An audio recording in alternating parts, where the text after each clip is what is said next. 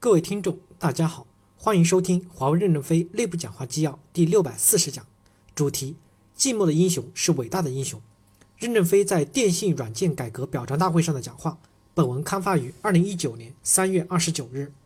正文部分，首先通过你们感谢一万多名业软员工为公司的改革做出了榜样，并通过员工感谢你们的家人，谢谢他们的理解与支持。二零一七年。上海战略务虚会议决定缩减叶软的领域的时候，当时我心里是有压力的。这么大规模的上万人员转移，会不会引起很大的波澜？我悄悄对胡厚昆讲：“是否对调整出去的人员先涨工资再转岗？”后来我去看你们，发现绝大多数人没有等到涨工资，就积极的奔赴新战场了。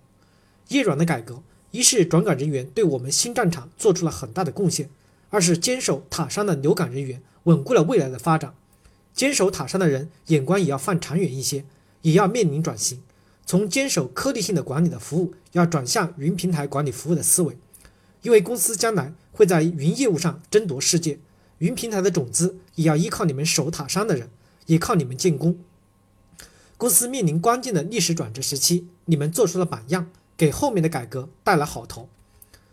第一部分，公司正在改革过程中。我们坚持聚焦战略机会点上，构筑持续领先的优势，争夺世界战略高地。业软的裁减为公司的改革做出了榜样。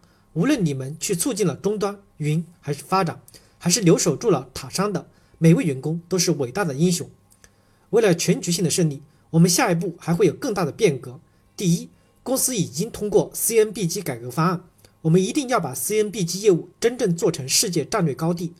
那么未来还需要做一些组织精简，不能战略领先的产品线和业务不允许再来讲故事。如果给了几年时间都证明不行，就应该关闭。是领袖不行，我们不能陪你再熬。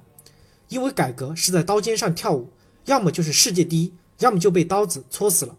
我们是不想死的，除了做到世界第一，无路可走。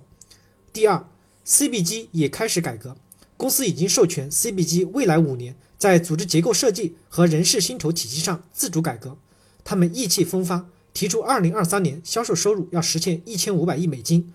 所以，他们这支队伍还会敞开怀抱，欢迎各个改革队伍的将士们英勇地走上他们这个战场。虽然 CBG 是辅助战场，但他们是为主战场的胜利在做准备。第三，明年我们将把云业务拿出来改革。我们在争夺世界战略高地，哪个环节都需要你们，需要来自各条战线的战友。公司正在改革的过程中，叶软的率先做出了榜样。经历两年的改革，竟然悄无声息，而且还做出了成绩。你们一万多人都是英雄，我们公司真的很伟大。第一个伟大就是你们。史耀红提出一万多人走红地毯，每个人都发一个奖章，有啥不可以？